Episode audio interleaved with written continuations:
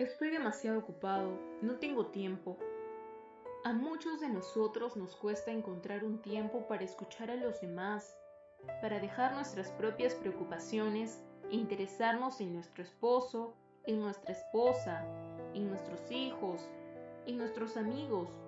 ¿Y qué decir del tiempo que consagramos a escuchar a Dios y hablarle? Escuchar a Dios significa recibir totalmente su mensaje contenido en la Biblia, es necesario detenerse para escuchar la palabra de Dios. Jesús nos dice, el que oye mi palabra y cree al que me envió, tiene vida eterna y no vendrá la condenación. Dios desea que lo escuchemos, pero también quiere que nos tomemos el tiempo para orarle, es decir, hablarle sencillamente. El Señor Jesús enseñó a sus discípulos sobre la necesidad de orar siempre y no desmayar.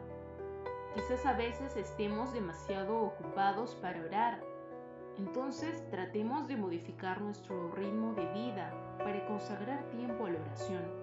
Como consecuencia, experimentaremos la paz y la serenidad que uno siente cuando ha expuesto a Dios sus peticiones.